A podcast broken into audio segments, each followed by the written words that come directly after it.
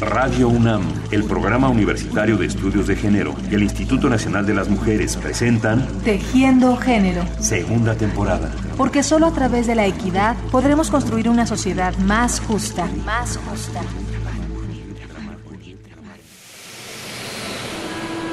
El metro de la Ciudad de México, 7.45 de la mañana, cualquier día entre semana, tumultos, prisas, movimiento continuo.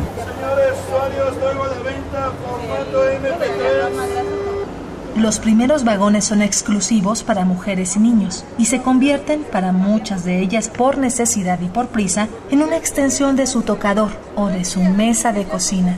Es la única manera de poder salir más tarde de la casa y ganar unos minutitos más de sueño. En cuanto alguna logra ganar un asiento, sale de su bolsa un yogurt, un topper con un poco de fruta, una barrita de avena o una guajolota de tamal. La mayoría se maquilla y aparecen sombras, lápices, rubores y cucharitas para rizarse las pestañas. Se puede entrar al metro con un aspecto y salir con otro. Listas para enfrentar el día, listas para iniciar la larga jornada laboral en una oficina, en un almacén, detrás de un mostrador o frente a un salón de clases.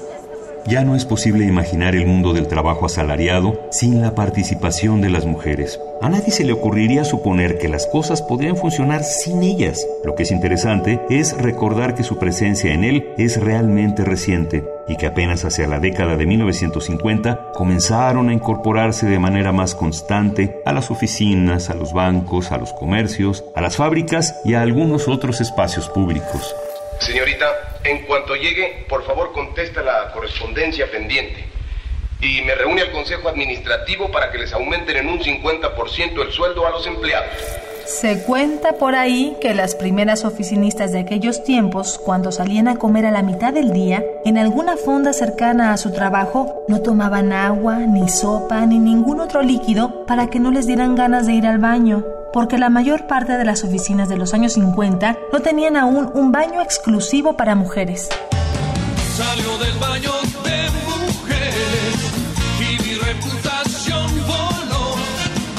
Esas mujeres de los años 50 fueron unas pioneras y cada desconcierto que tuvieron, cada incomodidad que sortearon, representaron espacios ganados en un mundo que entonces era casi exclusivamente masculino, en el que eran percibidas como unas intrusas. Pero, ¿qué tanto se ha avanzado con el paso de los años? ¿Siguen siendo intrusas las mujeres en algunos tipos de trabajo? ¿Qué retos enfrentamos ahora? Acompáñenos a conversar sobre esto hoy en Tejiendo Género.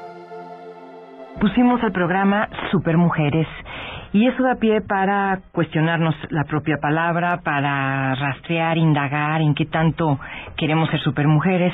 Si usted conoce alguna, si usted misma trata de ser una supermujer y esto le trae una serie de costos, pues llame porque para eso está este programa aquí en Radio UNAM. Tejiendo Género tiene un teléfono en cabina que es el 55 36 89 89 y un correo electrónico que es tejiendogénero arroba gmail.com. Estamos también en Facebook y en Twitter como Tejiendo Género, precisamente.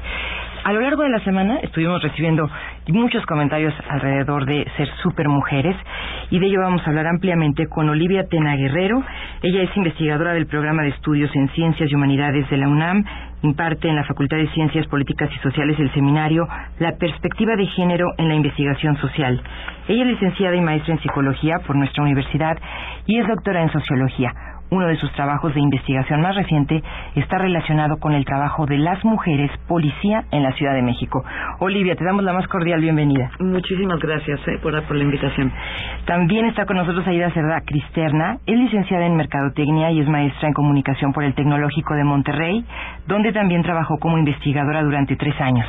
De 2002 a 2006 formó parte de la Unidad de Equidad de Género de la Secretaría de Economía y desde 2007 se desempeña como subdirectora de Desarrollo Económico y Social en el Instituto Nacional de las Mujeres. Aida, ¿cómo estás? Bienvenida. Bien, buenas tardes. Pues muchas gracias por la invitación.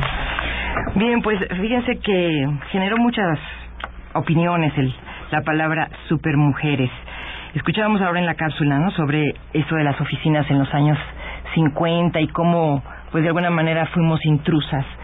el trabajo eh, ha ido evolucionando muchísimo para las mujeres, ¿no? Seguramente estas primeras oficinistas, pensemos, quizás no eran egresadas de las universidades, quizás era otro tipo de trabajo, quizás era trabajar para complementar un salario y todo eso ha cambiado muchísimo, Olivia. Así es. Y esta parte de las supermujeres yo creo que nos describe a la gran mayoría de las mujeres que tenemos un trabajo asalariado y también a las que tienen un trabajo no asalariado. Todas, todas las mujeres trabajamos, yo creo que eso tenemos que empezar a decir. Y las mujeres siempre hemos trabajado. La demanda eh, hacia, hacia el, trabajo de las mujeres ha aumentado, ¿sí? conforme se han ampliado los niveles educativos de las mujeres y también hay que decir conforme los hombres eh, son menos capaces cada vez de cumplir con la manutención familiar. Entonces ahora eh, lo que ha pasado, y lo podemos preguntar a las mujeres jóvenes, es que el tener un empleo asalariado ya no es una gracia, sino es una obligación, con todo lo que eso significa, porque lo que no se ha logrado todavía es cambiar la distribución sexual del trabajo. Y las mujeres siguen encargándose de la crianza, del cuidado eh, y del trabajo doméstico. Entonces, eso hace que las mujeres sean unas eh, super mujeres como un ideal eh, de dos maneras. Como un ideal, porque muchas mujeres desean ser super mujeres, no quieren flaquear en nada, quieren ser expertas en todo, lo que yo le llamo conflicto de deberes, en eso caemos. ¿sí? Y eh, también como una demanda social. Bueno, pues eso ya nos da pie para repensar muchas cosas. Desde Inmujeres, Aida, ¿cómo estudian esta situación de la mujer en el mercado laboral? ¿Qué cambios han, han este, ustedes pues quieren destacar para saber qué ha ido pasando en, en el paso del tiempo? Pues mira, lo que Olivia decía es muy cierto. Las mujeres se han integrado cada vez con mayor fuerza y con mayor constancia al mercado laboral.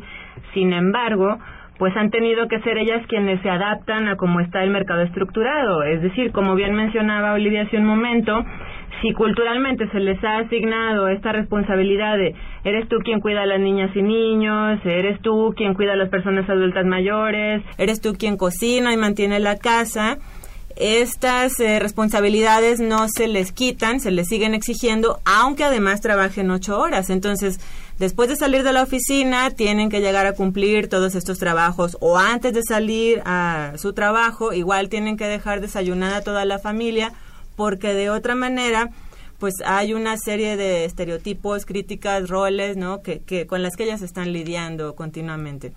Desde el instituto pensamos que tendría que haber un mayor equilibrio entre la participación de las mujeres en la vida pública, es decir, las mujeres trabajando, las mujeres en las empresas, las mujeres en la política, y la participación de los hombres en la vida privada, adentro de los hogares. Ellos tendrían que estar pues aportando más al cuidado de hijos e hijas, tendrían que estar más eh, siendo más responsables también de estas partes que las mujeres hasta ahora se han encargado principalmente.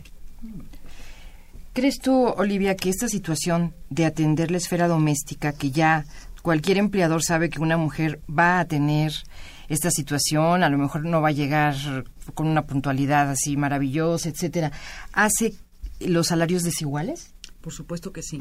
De hecho, algunas de las políticas en, países muy avanzados en equidad de género, como es Suecia, eh, lo han lo han pensado, las mujeres ahí han luchado mucho y ha habido mucha voluntad también por parte del Estado para eh, lograr este equilibrio del que tú estabas hablando. Eh, y, han considerado, y las luchas feministas también actuales así lo indican, ¿sí? que el, que se generen políticas laborales para que los hombres tengan el tiempo ¿no? Eh, disponible para participar más en la crianza y en, y en la parte doméstica de las familias, como una obligación para ellos, ¿sí? ¿sí? Sería algo que equipararía, ayudaría a equiparar las contrataciones y los salarios. Es decir, ahora entra una mujer a trabajar y depende de la edad, depende si va a ser mamá o no va a ser mamá, si está casado o es soltera, es si la contratan o no, para qué la contratan y el salario porque están pensando si va a tener un hijo, les va a costar todo el periodo de la maternidad, ¿no? Siempre está en función de eso, sí. En cambio, si, si cuando uno, una mujer tiene un hijo ¿sí? Al hombre se le obliga a tomar también ese mismo permiso, con el mismo tiempo que a la, que a la mujer. ¿sí? No el tres días como la, la reforma laboral que como se, se presentó ahora. Creo que la iniciativa fue de cinco días, se autorizaron tres, ¿no? Entonces, bueno, no, no, eso no es suficiente. Que, que fuera exactamente lo mismo que las mujeres, de manera que a la hora de la contratación dijeran, bueno, nos va a salir exactamente igual de caro o de barato contratar a un hombre o una mujer. Entonces, pensamos que, que sí por ahí iría un poco la, la solución. Y hay otra dificultad, Otra dificultad adicional a la que mencionó Olivia es que justo estas cargas, cargas de trabajo adicionales impiden que las mujeres se capaciten más. Entonces, pues ya terminaron la carrera o la escuela técnica o lo que sea que hayan estudiado, pero pues siempre hay que mantenerte actualizada, ¿no? ¿Qué pasa si alguien quiere estudiar computación y no sabe? ¿Y a qué hora lo va a hacer si tiene que dar de desayunar y dar de cenar y planchar y cuidar a la mamá y cuidar al papá y hacer una serie de trabajos que pues efectivamente es trabajo, por lo tanto también hay que dedicarle muchas horas y se disminuye el tiempo que las mujeres pudieran tener para capacitarse, que pues es algo muy valorado en el mercado laboral y por lo tanto cuando van a acceder a puestos donde ganen más salario o tengan más poder de tomar decisiones. Ahora yo quisiera escuchar la experiencia de las dos porque creo que son polos opuestos. Por un lado, Olivia Tena eh, tiene estos estudios sobre las mujeres policía y por otro lado, en el caso de Aida, está en el mundo de la mercadotecnia pues las mujeres empresarias, ¿no? Entonces, digamos que son dos polos, ¿no? Sí, que yo, que yo, yo no diría opuestos. Eh, yo, ah, yo pienso eh, que las mujeres en el trabajo, todas, padecemos de cosas muy parecidas, ¿no? O sea, eso nos, eso nos puede unificar como en una causa común, si no, no habría forma de hacerlo, ¿no? Sin embargo, eh, las características, las historias de vida, la preparación, la formación, las características de la institución particularizan algunos de estos, de estos problemas, ¿no? En el caso, en el caso donde, donde la investigación que yo estoy realizando, que es con mujeres policías, además hay muy poco estudiado eh, sobre, sobre esta, esta población, he encontrado eh, como si yo le, ponía una, le pusiera yo una lupa ¿no? a los problemas que también encontramos en la investigación anterior en la que participé, que era sobre académicas. Sí, yo, yo estudio, trabajo género y salud, esa es mi, mi línea de investigación. Género y Primero salud. estuve trabajando con académicas y ahorita me estoy dedicando a policías. Entonces me, me permite como también ir, ir viendo eh, este, estos contrastes, ¿no? Mujeres investigadoras académicas tienen altos niveles de, de, estudio, estudios doctorales, etcétera, en una institución donde supuestamente hay mucha equidad y sabemos que en realidad falta mucho por hacer. Y llego a la policía y encuentro lo mismo pero con una lupa, por varias cosas, ¿no? Ahorita platicábamos de, de, de cuando las mujeres, ¿no? Se platicaba de cuando las mujeres ingresaron al trabajo por primera vez, ¿no? Que no era su espacio, que si no había baños para ellas, etcétera. Bueno, esto ha pasado de manera mucho más reciente, ¿sí? En el caso de las mujeres policías. ¿Sí? Las mujeres policías, eh, no- eh, ha sido- la institución, digamos, ha sido una institución creada para hombres. ¿sí? El concepto de seguridad ha sido un concepto masculino. ¿Quiénes son los que protegen? ¿Quiénes dan seguridad? Pues los hombres, ¿no? Eh, Ha sido, eh, se, se- se ha pensado que se requiere fuerza física y que las mujeres no la tienen, en fin. Entonces, hasta hace muy poco tiempo es que las mujeres en el mundo han entrado a la, a la policía y lo de menos es que no hubiera baños. Por supuesto que no lo sabía. Yo antier tuve una conferencia con, con ayer con ellos y este y pues, sí claro, los baños no había baños, tuvieron que poner baños. Eso es lo de menos, pienso yo, ¿no? Todas las reglas, las normas, los horarios.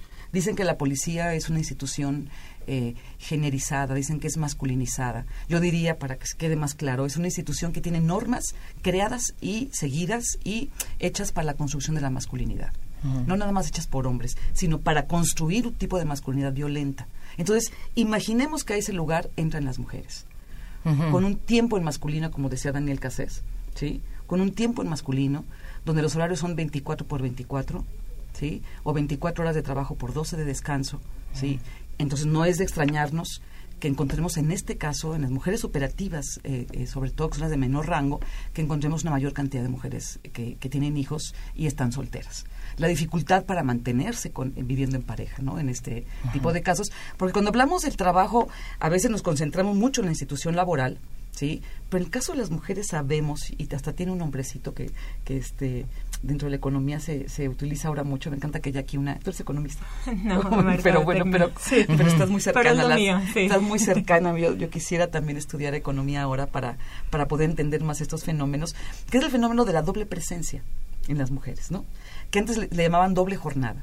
Que Es más que doble jornada, es doble presencia, porque las mujeres cuando están en, en- en- en su trabajo están todo el tiempo pendientes de lo que pasa en su casa. Cuando están en su casa están pendientes de lo que pasa en el trabajo. Entonces están presentes todo el tiempo eh, en esta situación. Entonces, en caso de las mujeres policías esto es mucho más, mucho más fuerte mucho más fuerte y por supuesto genera también más malestares físicos y psicológicos en ellas, ¿no? Que además es- ah, finalmente tenemos que ver cómo repercute en la vida cotidiana y cómo repercute en sus en su salud. Si les parece, damos los teléfonos. Recordamos a nuestros amigos y amigas que están escuchando Tejiendo Género que pueden participar, que su opinión es muy importante y que está el 55 36 89 89, que estamos en Facebook y en Twitter en Tejiendo Género, que también esperamos su comunicación a través del correo en tejiendogénero.gmail.com. Tenemos otra cápsula. Eres tú el príncipe azul que yo soñé. ¿Cuándo fue que las mujeres dejamos de soñar con ser princesas para soñar con ser guerreras?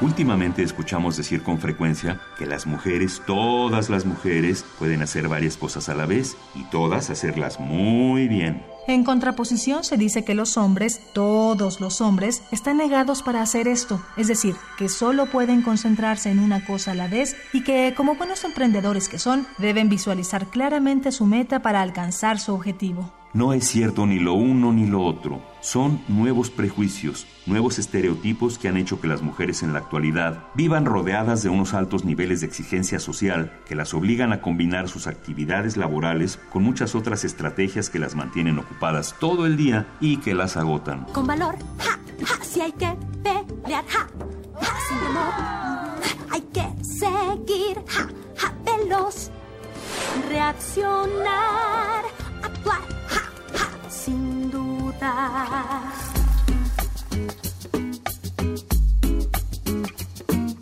Las mujeres nos hemos convertido en una suerte de guerreras de cuento y suponemos que podemos hacerlo todo y todo hacerlo súper bien. Ser las mejores trabajadoras, las más emprendedoras, las mejores amas de casa, las mejores madres, las más complacientes esposas, las más solidarias amigas, las más creativas cocineras, las más guapas, las más delgadas, las más ingeniosas, las más atrevidas, las más, las más, las más realmente se termina perdiendo la perspectiva de cuáles cosas son necesarias, cuáles cosas deseamos y cuáles forman parte de miedos, patrones de consumo y exigencias sociales impuestas. Conversemos, reflexionemos, compartamos experiencias. Tejiendo género. Porque los temas de género no son solo asunto de mujeres. No son solo asunto de mujeres. Tejiendo género. Teléfono en cabina 55 36 89 89. En este programa se regalan libros, así que al final de todas las llamadas que se reciban, de todos los mensajes por Facebook y Twitter, se va a hacer una pequeña rifa y ustedes pueden ganar, por ejemplo, Creatividad Invisible de Eli Bartra o pueden obtener eh, Desigualdad Económica y Género bueno, empieza del título con México, Desigualdad Económica y Género, de Flor Brown y Lilia Domínguez. También tenemos Tiempos de Mujeres en el Estudio de la Economía, de Jennifer Cooper. Y también tenemos El Know-How y Ciudadanía, Nuevas Tecnologías para la Comunicación y la Acción de las Mujeres en el Siglo XXI, de Félix Martínez. Así que, si quieren un libro, ya saben. Bueno, las llamadas empiezan a llegar. Yo quisiera, antes de incorporarlas, eh, pues darle la palabra a nuestra a nuestra invitada, a Aida Serna, para pasar un poquito al mundo de las empresarias, ya que antes de la cápsula estábamos en las mujeres policía. Aida. Pues mira, como bien decía Olivia, sí, efectivamente la situación que comparten las policías, las empresarias y en general todas las mujeres que trabajan fuera de casa es muy similar.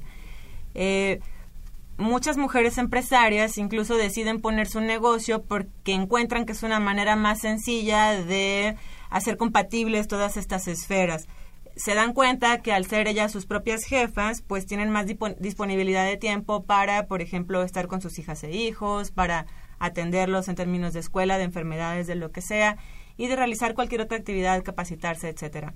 Eh, no siempre es eh, un deseo, ¿no? De yo quiero ser emprendedora, yo quiero ser empresaria, lo que las impulsa. En muchas ocasiones también es que, por ejemplo, se han dedicado a ser amas de casa toda la vida y cuando se encuentran sin pareja, porque también hay una mayor presencia de jefas de familia entre las empresarias que entre las trabajadoras en general, se dan cuenta, pues, oye, si siempre había estado otra persona a cargo del ingreso del hogar, ¿yo qué puedo hacer? Y entonces empiezan trasladando muchas de estas actividades que realizan en su casa como cocinar eh, o como brindar algún servicio y llevarlo al mundo de los negocios. Esto implica que pues no siempre saben de negocios. A lo mejor son muy expertas en, brindar su servicio o preparar el alimento que hacen y les queda muy bien, pero pues no saben de mercadotecnia, de logística, de inventarios, de contabilidad y de todos los elementos que son clave para que un negocio triunfe y te pueda dar efectivamente ingresos para vivir. Entonces, pues ellas se enfrentan muchísimas más dificultades que los hombres. En general, eh, es muy difícil tener una empresa en nuestro país. Eh, tanto hombres como mujeres se enfrentan muchas dificultades, pero en las mujeres es mayor porque se suman todas estas barreras de las que ya platicamos, las cargas de trabajo, menor capacitación, que muchas veces no han sido ellas quienes llevan los ingresos al hogar. De hecho, hay muy poquitas empresarias en nuestro país, aunque a veces pareciera que, que hay cada vez más, sí van aumentando, pero solamente una de cada cinco personas que en México está a cargo de una empresa es una mujer. Estamos hablando de menos del 20% de las empresas del país que están a cargo de mujeres. Todavía hace falta muchísimo trabajo en términos de políticas públicas, de capacitación para ellas, porque sigue siendo un mundo muy masculinizado. Y si les parece, algo mencionaba Olivia Tena cuando iniciábamos este conflicto de deberes, que yo quisiera ahondar un poquito, sobre todo por las los mensajes que llegaron a través de Facebook, Olivia y Aida. Por ejemplo, nos dice Mae Mamá, 26 años. Está claro que las mujeres cursamos las materias más difíciles de la vida. Nos piden un mínimo de 10. Nos juzgan si nos cuesta trabajo. Nos desprecian por los años cursados y nos critican por no alcanzar el estereotipo idealizado. Nadie dice, uff, cuando oye la palabra supermujeres dice, uff, puede ser desde inteligente, pero no, puede ser inteligente, pero no presumirlo. Puede ser graciosa, pero no mucho. Puede ser comprometida, trabajadora, estar buena, pero no creérselo. O sea, es un trabajo de tiempo completo. Tobiane dice, socialmente se exige que si trabajas también hay que cumplir con las otras tareas que como otras mujeres supuestamente tenemos. ¿Cuántos argumentos hay diciendo que la juventud de hoy está descarriada? Este, la verdad, fue el que más me llamó la atención. Que la juventud de hoy está descarriada porque las mamás ya no están en las casas cuidando, cuidado, al cuidado de los hijos. Entonces creo que detrás del concepto de supermujer también viene una carga emocional, social y cultural muy fuerte. ¿Qué comentarios me haría? Mira, en, en efecto, eh, la, la- la demanda social hacia la excelencia de la mujer en todo lo que en lo que hace es muy grande. Yo simplemente hoy hoy anoche terminaba de escribir un artículo eh, que, que escribo para la revista Cambio cada mes y escribía yo en alusión a, a la nueva secretaria de Seguridad Ciudadana que acaban de nombrar en el Estado de México ¿no? Eh, eh, recientemente. Entonces, bueno, para mí fue un, un gran tema para escribir este, este artículo y lo que yo decía era, era justamente esto, ¿no? Lo que yo estaba reflexionando era que, que se le va a estar vigilando de cerca porque es mujer mucho más que si fuera un hombre. Cuando una mujer, por ejemplo, en estos altos puestos se corrompe, es mucho más grave que si, que si fuera un hombre. Y además se le investiga si la corrupción tuvo que ver con un amor o con una relación sexual. Porque donde se encuentre eso, y en un hombre no importa. Entonces, la lupa hacia el comportamiento moral de una mujer en este ámbito público, y mientras más alto llega, todavía más es la vigilancia, es muy grave. Yo, yo este, con mis alumnas siempre, siempre eh, les digo, parafraseo a Amelia Valcárcel, eh, donde decía, las mujeres tenemos también derecho al mal. Eso quiere decir, ¿sí? Las mujeres tenemos derecho a trabajar donde queramos trabajar y hasta hacerlo mal, igual que todos, no a ser perfectas. Ahora, yo esto me lo llevaría también a la parte familiar, ¿no? Por supuesto. Hay una hay un señalamiento constante y continuo de que si un hijo le sale drogado a la, a la madre, es a la madre, no al padre. ¿No? Continuamente cuando damos conferencias, cursos sobre estos temas, no falta, y me gusta mucho que suceda así, porque no falta quien levanta la mano, siempre sucede. ¿Quién levanta la mano para decir? Pero ustedes, ¿por qué se quejan si ustedes, las mujeres, son las que han educado a los machos? Por eso es que ellos no participan, por eso son violentos, por eso. Entonces me encanta que lo pregunten, ¿sí? Porque la respuesta eh, tiene que ver con esa exigencia tremenda hacia la mujer, como si fuéramos nada más las madres las que educamos con nuestra presencia y los hombres no educaran con su ausencia. Eso lo aprendí de Juan Guillermo Figueroa, este, del Colegio de México. Es muy buena ¿Sí? frase, es muy, muy buena. También, también los niños y, y las niñas se educan, ¿sí? Viendo la ausencia del padre o viendo la violencia De- del padre, etcétera. Entonces, aquí estamos educando no nada más papás y mamás, también las instituciones, ¿sí? Eh, los discursos religiosos, los discursos políticos, ¿sí? La Cuando- publicidad. Cuando, dicen que va a haber una reforma, una reforma laboral con perspectiva de género y, justifican la perspectiva de género diciendo que va a haber trabajos de medio tiempo para que las mujeres puedan conciliar el ámbito laboral y el familiar, dice uno, bueno, significa que las mujeres ahora van a, promo- van a promover que las mujeres trabajen medio tiempo con medio salario. ¿Sí? Entonces el empobrecimiento de la mujer bajo ese discurso, en fin, todos estos discursos que de manera a veces de mala fe, ¿no? O a veces involuntaria por ignorancia, se repiten, se repiten y lo que hacen es señalar a la mujer como responsable ahora ahora de ambos de ambos este ámbitos, ¿no? Sí. Entonces, me parece que es este gravísimo. Entonces el conflicto, eh, lo que lo que tú comentabas, este conflicto de deberes, ¿no? Que, del que yo hablaba al principio, este conflicto de deberes es con, eh, con qué, qué obligación es la que tengo que cumplir. Las mujeres no la creemos. Las mujeres al final no la creemos porque nos celebran el Día de la Madre, nos celebran, siguen siguen celebrando muchas cosas de este de este trabajo del cuidado y del trabajo doméstico, ¿sí? Que las mujeres nos lo creemos, que tenemos que cumplir al 100% con todo. Y lo que tenemos que saber es que necesitamos ayuda, no solamente de los hombres, y no solamente ayuda, sino necesitamos corresponsabilidad por parte de los hombres y necesitamos una corresponsabilidad por parte del Estado también, ¿no? Rosa Vázquez llamó, dice que podría no hablar del acoso sexista y laboral, de mandos de jerarquías superiores por falta de capacitación, por ejemplo, la rivalidad profesional entre mujeres también. Felicita el programa y ella es periodista y habla del Estado de México. Te paso la palabra a Aida Cerda, por favor. Pues justo el hostigamiento y el acoso sexual son barreras para el trabajo de las mujeres de las que se habla poco y que se ven todavía menos. Como es un tema en el que incluso hay un estigma, donde cuando tú estás viviendo acoso o hostigamiento es difícil hablar, es difícil reconocerlo y es difícil que otras personas que pudieran ser testigos también levanten la mano para decir sí, sí es cierto, esto está pasando. Es un tema del que se habla poco. Es un tema que si bien está señalado en la legislación como un delito, también es muy difícil probar y por lo tanto hay una serie de, de retos en ese aspecto acerca de cómo denunciarlo, cómo tiene que ser el castigo y lo que hemos trabajado en el instituto en este sentido es más hacia que sean las instituciones, ante la existencia de leyes, pero la falta de castigos y de sanciones para esto, de, de como está establecido en la ley, pues también pensamos que las instituciones privadas y públicas tendrían que hacerse responsables. Ya Olivia hablaba de la corresponsabilidad de Estado, iniciativa privada, sociedad, para trabajar en general los problemas de igualdad entre mujeres y hombres. Y pedimos a empresas eh, o a instituciones públicas que tengan sus procedimientos internos para hacer las investigaciones, para que las mujeres puedan tener la confianza de ir a denunciar si un jefe o un compañero las está acosando o hostigando sexualmente. Y pues una recomendación que yo daría a quienes están viviendo algún tipo de situación es que en principio sepan reconocerlo y sepan decir no.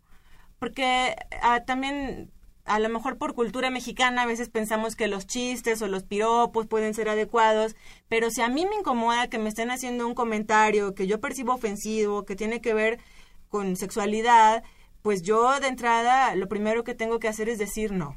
Este, yo tengo derecho a estar en un ambiente laboral que sea libre de acoso, que sea libre de hostigamiento, y es un primer paso que podemos tomar, eh, sabernos como sujeta de este derecho, ¿no? De tener un trabajo libre de, de estos vicios y pues igual sensibilizar a otras compañeras, porque efectivamente hace falta todavía mucho trabajo por hacer en ese aspecto.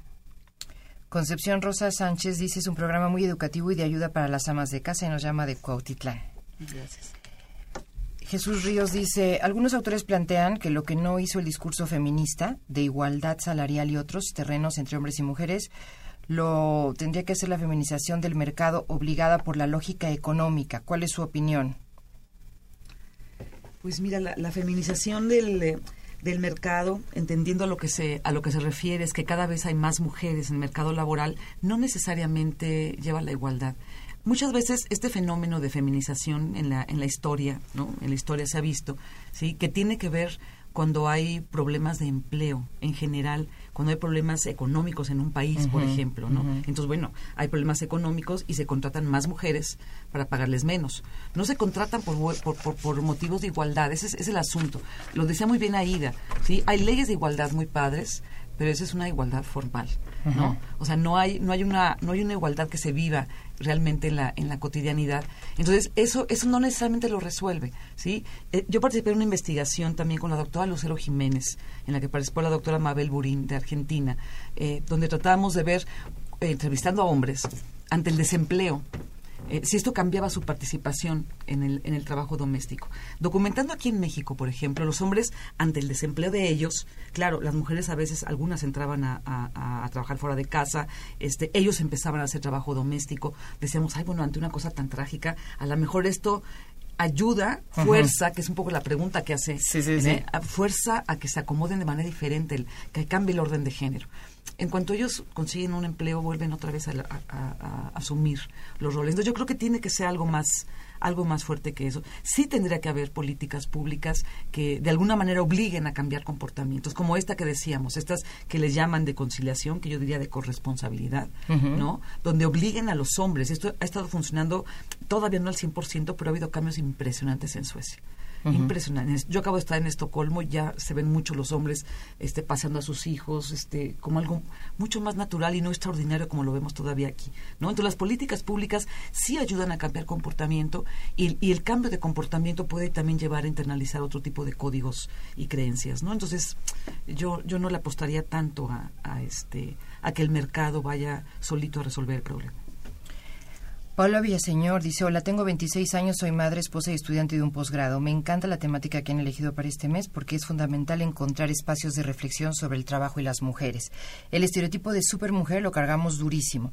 En cada espacio al que pertenecemos se nos exige, lo pone así en mayúsculas, una entrega total y el no poder cumplirlo siempre arrastra consigo falsa idea de la debilidad femenina. Saludos, la sigo escuchando. Gracias, Paula.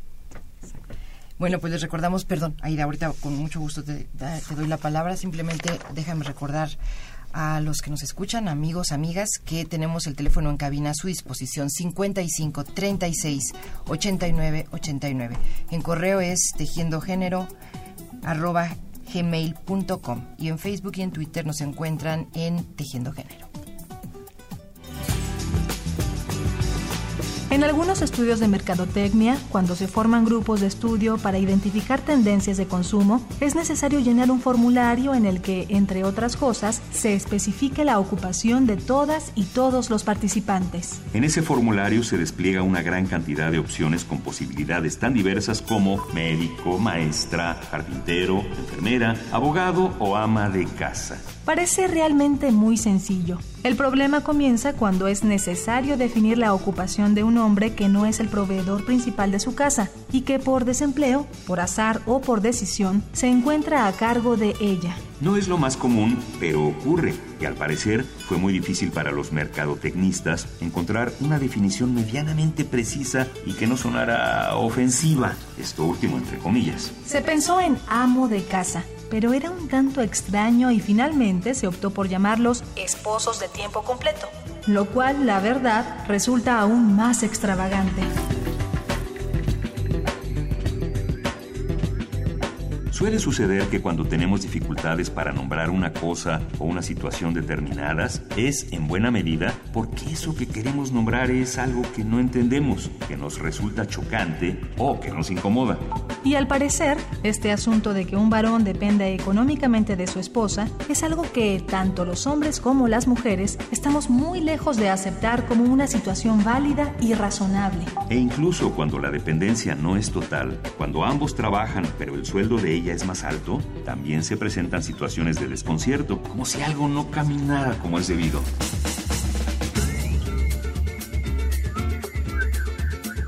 Lo que no se nombra adecuadamente tampoco se negocia adecuadamente y así las parejas están, al parecer, viendo cómo cambia el mundo, viendo cómo los descoloca la economía, pero sin encontrar los mejores términos para repartir responsabilidades y evitar situaciones inequitativas en las que ni hayamos de casa ni esposos de tiempo completo, sino mujeres con dobles o triples jornadas. ¿No sería mejor asumir con naturalidad y con responsabilidad las distintas situaciones y retos que se nos presentan?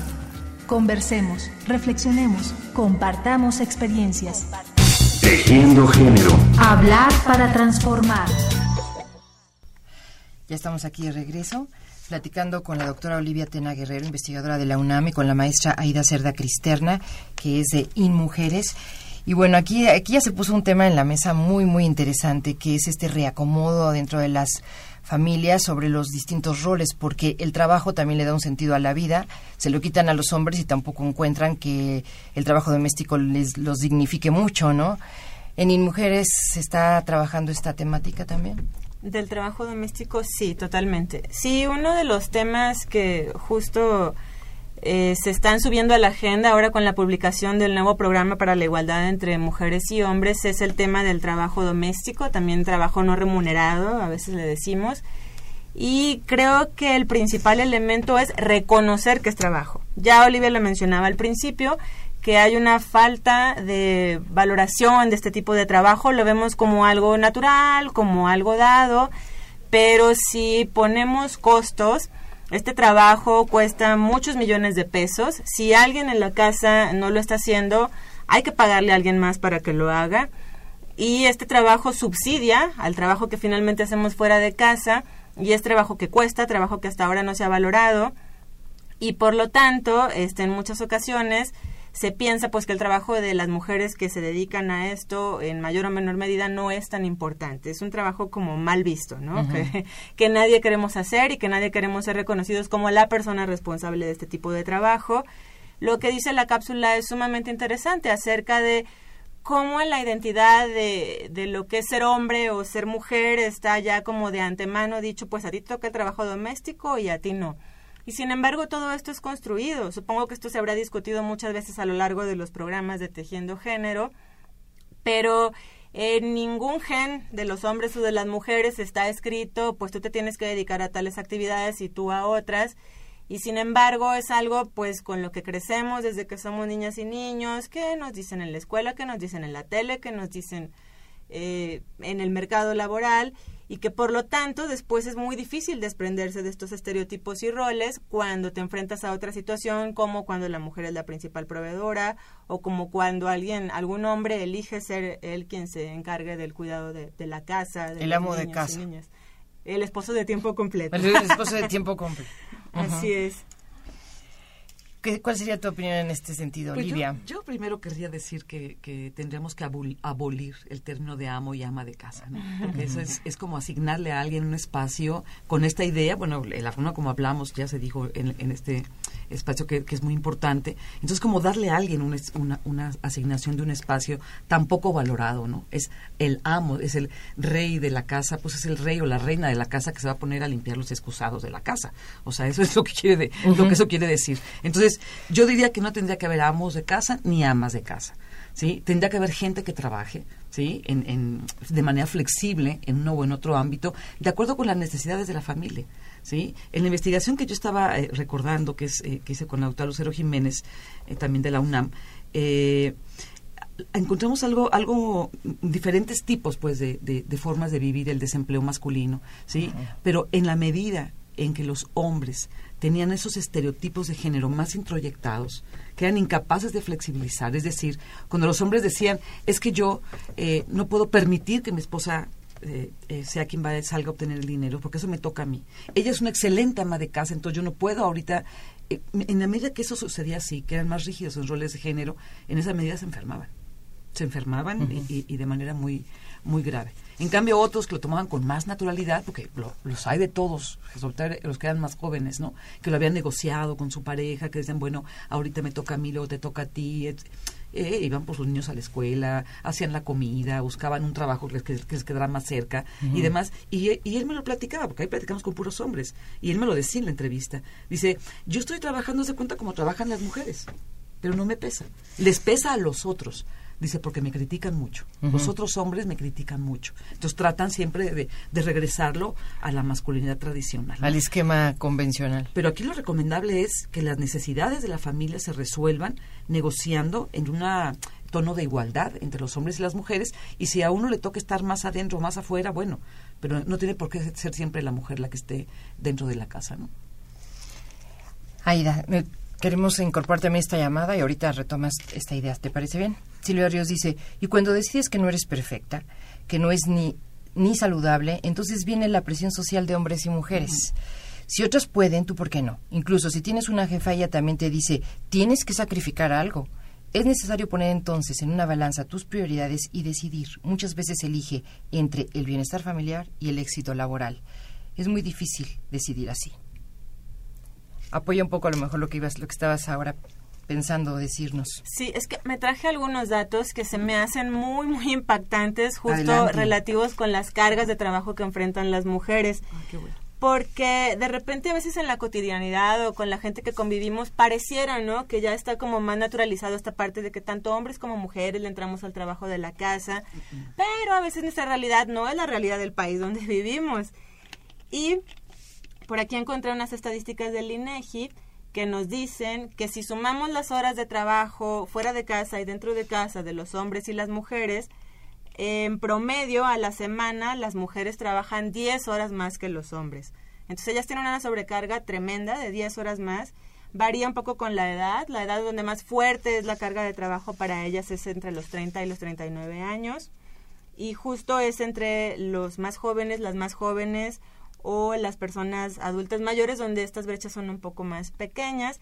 Pero es bien interesante cómo por el estado conyugal también es súper notoria la diferencia. Por ejemplo, las mujeres casadas en promedio le dedican 51 horas a la semana a este tipo de trabajo, igual quienes viven en unión libre, 52 horas a la semana contra 12 horas, 13 horas de los hombres casados o en unión libre. Estamos hablando de 40 horas de diferencia en cuanto a las cargas de trabajo doméstico cuando las personas son casadas. Cuando las personas son solteras, la brecha también es grande, pero es un poco menor. Las mujeres solteras en promedio dedican 20 horas al trabajo doméstico y los hombres solteros alrededor de 10 horas al trabajo doméstico. Entonces, siguen siendo diferencias muy grandes en este aspecto. Olivia, y bueno, Aida también, son una cosa que pongo ahora sobre la mesa. También hay la teoría de que es que las mujeres no soltamos el rol. El rol tradicional nos da un significado, nos da un poder y nos cuesta muchísimo trabajo. Sí, aquí en este, en este caso tendríamos que empezar también a analizar de dónde salió este rol. ¿no? Ajá. Porque si, si bien es cierto que la subjetividad femenina y la identidad de las mujeres está partida como en 20 pedacitos, ¿no? La- yo como trabajadora, como madre, como... las mujeres hasta como madres, aunque no tengan hijos. Por eso cuidamos perritos y cuidamos... No, no, olvídate, siempre hay alguien a quien cuidar, eso no te preocupes. Sí, ¿no? Tenemos Sí. eso.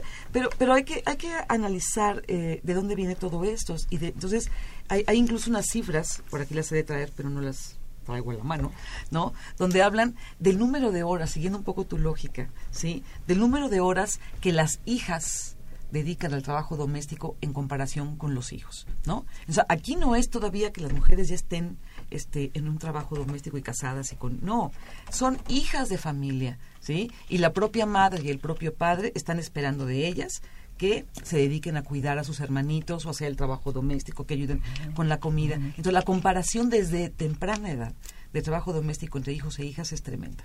¿No? Entonces, bueno, aquí estamos viendo las consecuencias cuando ya este, se unen en pareja y tienen sus propios hijos, pero eso viene desde que... Viene atrás, viene detrás. Entonces, Claro. para la gente que está escuchando, eh, pues, que también tengamos cuidado. Claro que no es, yo insisto, no solamente es responsabilidad de las familias y una responsabilidad individual, sino también las instituciones tienen que dar mensajes, mensajes diferentes, hacer políticas públicas. Pero si la gente que no está oyendo eh, quisiera tener algún caminito que seguir, bueno, eduquemos hijos e hijas diferentes, eduquemos hijos e hijas en, en- en la igualdad, empezando por eso que es tan difícil de cambiar como es eh, la dedicación al trabajo doméstico. Sí, sí, sí, sí, sí. Bueno, si nosotros pensamos que México ya tiene un rato tratando de cambiar estos roles, tratando de cambiar cierta mentalidad, antes de mujeres, me acuerdo, Conapo tenía mucho trabajo en este sentido, había spots que trataban de hacer que este trabajo fuera compartido y es difícil, es difícil. Yo, yo, bueno, yo pienso que no ha habido realmente una voluntad real, ¿no? Tenemos ¿Crees que son tenemos instituciones, sexenales? es- mira, tenemos instituciones muy muy importantes como en mujeres eh, a nivel nacional, como el Instituto de la Mujer de- del Distrito Federal, ¿no? Pero eh, en realidad están trabajando. Yo, yo, yo simplemente querría preguntar el presupuesto que tiene el Instituto de las Mujeres del Distrito Federal, ¿cuál es? Claro. ¿no? ¿Qué importancia se le da? El Instituto de la Mujer. Si real- realmente ten- tienen la posibilidad de cambiar algo, yo creo que tendría que haber una secretaría. Yo eso siempre he insistido. Tiene que haber una secretaría de la mujer si realmente hay una voluntad, por cuestión de presupuesto y de autoridad. ¿Sí? Para que realmente esa secretaría pudiera estar controlando toda la transversalización de igualdad de género en las demás secretarías y poder transformar, que cuesta mucho trabajo y mucho tiempo, ¿sí? Pero yo creo que no ha habido esfuerzos Suficientes, esfuerzos- piensas que no. Yo pienso que no los ha habido. Y mira, yo soy muy cercana, por ejemplo, al trabajo que se hace en, en- en el Estado de México, desde que era Instituto de la Mujer y que con la mano en la cintura se convirtió en consejo, donde ahora caben niños, viejitos, mujeres. Bueno, ahí, para mí eso fue indignante. Para mí eso significó cuál, cuál era la seriedad que se le daba al Instituto de la Mujer, ¿no? Entonces, eh, cuando hablan por teléfono y las mismas del Instituto del, del Consejo me han dicho, es que hablamos por teléfono a las secretarías porque vamos- tenemos un trabajo que hacer y dicen, ese asunto de viejas, pásenselo a la secretaria. En fin, no está habiendo una voluntad. Yo creo que todavía sigue siendo un, un discurso que, bueno, como dice mi querida doctora Marcela Lagarde, cuando decimos, es que es un discurso políticamente correcto, dice ella, pero por lo menos ya lo es. Por lo menos ya es un discurso políticamente correcto. Ese es el primer paso para después Todavía poder- no baja. poder hacer más cambios, ¿no? Bueno, hablando de si somos intrusas o no, el PUEC realizó una investigación sobre la situación de las mujeres, el cómo se percibe su presencia dentro de la UNAM. ¿no? Así que podemos invitar al público a conocer esta investigación realizada por Ana Buquet, por Jenny Cooper, Hortensia Moreno y Araceli Mingo. El libro se llama Intrusas en la Universidad. ¿no? Porque también esas instituciones que, bueno, por supuesto, formamos parte de ella, pero también se tienen que revisar Sí, aquí también, también hay, un, hay una investigación que el libro está por, por salir también, que se hizo aquí en el 6, donde yo estoy, en el programa de investigación feminista, que es con académicas también. Sería interesante Claro. hacer una mesa, ¿no? Ojalá que sí la hagamos. Sí, donde, Bueno. donde venga Pueg y venga, y venga ¿no? El teléfono en cabina es 55 36 89 89. En Facebook y en Twitter nos encuentran como Tejiendo Género y si usted prefiere escribir a través del correo electrónico, hágalo a tejiendogénero@gmail.com. Las jefas, las jefas. Dicen por ahí algunos y algunas que eso de tener jefa no conviene, que las mujeres son las jefas más exigentes, las más severas, las más intransigentes. Pero, ¿será eso verdad? Sí y no, como todo. Las hay más severas, las hay más condescendientes, pero el problema es que este tema, como otros relacionados con las mujeres, se ha convertido en un estereotipo y nos conviene tratar de explicarlo, buscar su razón de ser.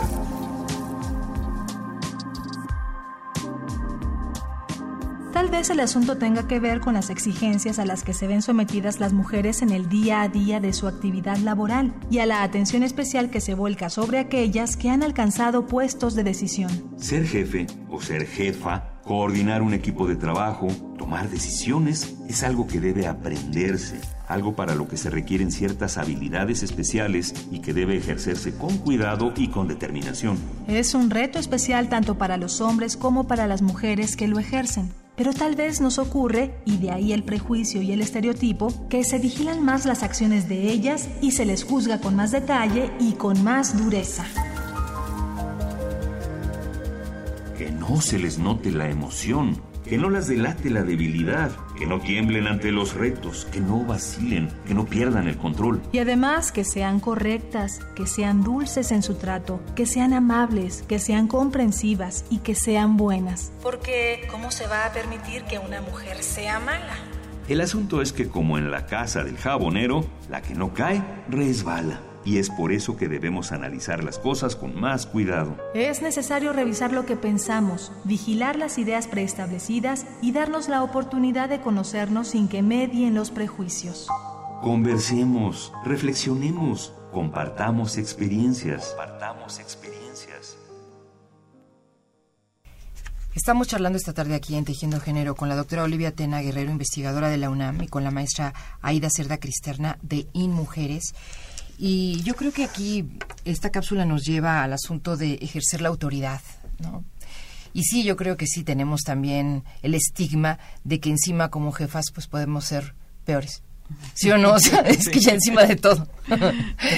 ¿Algún comentario sobre la forma de ejercer el liderazgo, yo, yo Olivia? Creo que, yo creo que eh, sí, no se puede, no se puede generalizar. Eh, pero, pero sí al- algo que yo he visto en las mujeres mando, ¿no? De la, de, De la policía, de, la, de la policía, he- visto varias, he visto varias formas de ejercer liderazgos. Desde aquella mujer que me, que me cuenta y me dice, bueno, yo llegué aquí y yo trataba de ser buena gente y demás, hasta que me llamó a mí otro mando, cuando ya era, tenía el nombramiento, y, y me, y dice, dice, ella me dijo, a ver, así no. Así nunca vas a lograr ser jefa, porque ahí es muy importante, además, fíjense la- en la policía lo que significa ser una jefa, ¿no? Dice, aquí, a ver, te voy a enseñar cómo. Y que llamó a alguien y le dijo, mira, a base de groserías, a base de amenazas, a base de violencia, dice, y así aprendí. Entonces ahora yo soy, seguramente es, es mucho más estricta que otros hombres. No lo dudaré ni tantito, porque está siguiendo las normas que la institución le exige para poder, para poder triunfar. Pero platicando con otra mujer mando, ¿sí? donde ella está sintiendo esta misma exigencia de la institución, de que se comporte como se comportan los policías eh, para ejercer su, su poder, ella me dice, yo estoy luchando. ¿sí? Estoy luchando, me ha costado trabajo. Ese día hasta lloraba y me decía, es que eh, yo les digo que yo tengo otra forma diferente porque yo soy mujer, yo me reivindico con una forma diferente de, de hacer las cosas. Ahora me la acabo de encontrar en la, en la conferencia y, y me dice, y me está dando resultado, me lo dijo ahora, ¿no? Pues yo la entrevisté hace como un año. Ajá. Ya me ascendieron, ya, pero entonces ella está ejerciendo un liderazgo diferente. ¿Sí? Donde es- está formando más equipo, donde está tomando más en cuenta, es más horizontal y más democrática. Este, dirían que es un liderazgo femenino, a mí no me gusta llamarle femenino, me parece que es un liderazgo democrático, ¿sí? Que tendrían que aprender tener, a tener también este, hombres y mujeres, ¿no? Pero es verdad que las que hay unas mujeres que se apoyan en esta masculinización, digamos, Sí, ¿no? Para, sí. para poder lograr esta ¿Qué es lo- es- autoridad. es- ¿Qué es lo que se les exige? Es- Además, sí. Yo creo que lo más difícil es lo, es lo otro. ¿Sí? Lo más fácil para ellas es decir cuáles son las reglas del juego. Y le entro. Y, yo le entro, le Ujú. sigo y, y me muestro fuerte, ¿no? En el caso de las empresarias, Aida, ¿qué nos dirías? Sí, pues es que si las reglas del juego han sido siempre masculinas y tú quieres triunfar dentro de ese ámbito, eh, pues entonces hay quienes eligen jugar con esas mismas reglas, pero no es que sean las reglas correctas, sino que han sido las reglas que han permanecido durante muchísimos años. Sí, efectivamente con las empresarias pasa algo similar. Quienes quieren participar, por ejemplo, en cámaras empresariales o en espacios donde hay mayor juego de poder, donde tiene que haber más negociaciones, muchas optan por esta otra manera de, de resolver las cosas, de estos liderazgos, donde si a los hombres se les exige siempre ser más rudos y más arriesgados, Competitivos, ¿no? competitivos, pues van a tener que que o ellas creen que la, la opción para ellas es justo seguir estas reglas y pues aquí yo creo que podríamos hacer una invitación pues justo a, a- a abrazar este concepto de sororidad, ¿no? Como de esta hermandad entre mujeres en lo que si nosotras queremos ver un cambio, si queremos ver que efectivamente dentro de las empresas, de las escuelas, de las familias sucedan cosas, pues somos nosotras las primeras agentes de este cambio, ¿no? Somos quienes tenemos que, que empezar, eh, como decía hace un rato, a reconocernos como, como sujetas de estos derechos. Creo que es un primer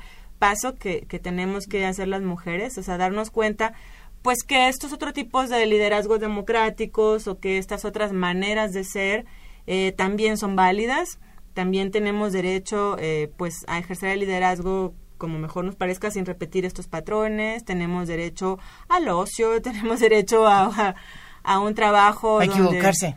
Me decía Ay, Cristina Pacheco en un claro. programa, yo pido, pido tres cosas, decir, derecho a descansar, derecho a equivocarme y derecho a envejecer, ¿no? Con Sí. dignidad. Ay, Sí, sí, además, sí, sí, eso sí, eso sí. Sí, hemos hablado muchísimo aquí de las cargas de trabajo y de repente pareciera eso, que las mujeres no tenemos derecho al ocio y al esparcimiento cuando, por supuesto, que es validísimo que lo tengamos también.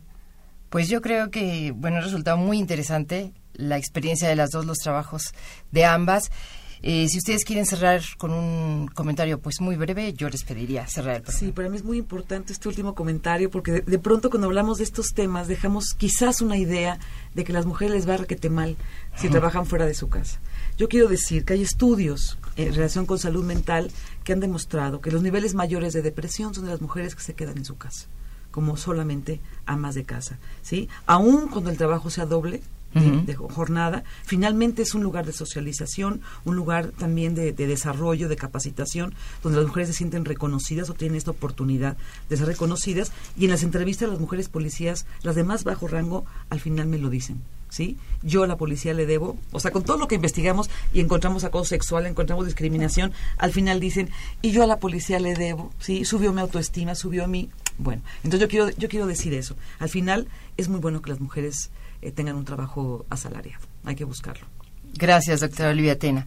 Te pasamos la palabra, maestra Aida. Pues yo quisiera cerrar diciendo que la igualdad nos conviene a todas y a todos. Cuando hablamos de estos temas también pareciera que nos enfocamos mucho acerca de pues lo beneficioso que sin duda va a ser que las mujeres tengamos mejores condiciones en lo general.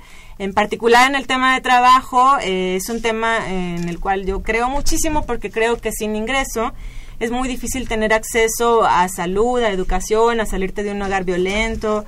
Eh, la autonomía económica es sumamente importante y por lo tanto la igualdad conviene a las mujeres, pero la igualdad también le conviene a los hombres. Si tú revisas, por ejemplo, estadísticas de mortalidad, resulta que los hombres se mueren muchísimo más por cosas violentas. O si resultas, revisas las estadísticas acerca de personas con discapacidad, resulta que hay muchísimos hombres jóvenes que están este en una silla de ruedas porque tuvieron un accidente relacionado con la manera de ser hombre que, que experimentamos en este país, ¿no? Que tienes que ser arriesgado y fuerte y valiente.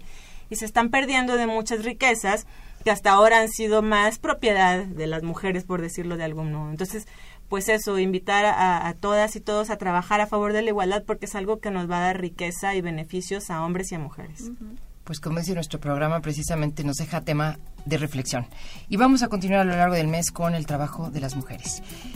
Eh, nos dice Yuriya Contreras que los libros en esta ocasión se regalaron en redes sociales a través de una trivia y ya pusimos, ya nos pusimos en contacto con los ganadores, así que felicidades por ganar estos libros. En la investigación y difusión, María Fernanda Rodríguez Calva. En la realización sonora, Daniel Sánchez. En la operación técnica, Gerardo Zurrosa, muchas gracias. En la producción, Yuriria Contreras. Y en la conducción, Rita Abreu, a nombre de todos, les da las gracias. Y muchísimas gracias en esta ocasión a nuestras invitadas, a la doctora Olivia Tena Guerrero, investigadora de la UNAM, y a la maestra Aida Cerda Cristerna de InMujeres. Gracias por venir esta tarde a Tejiendo Género. Muchas gracias por la invitación de nuevo. Gracias.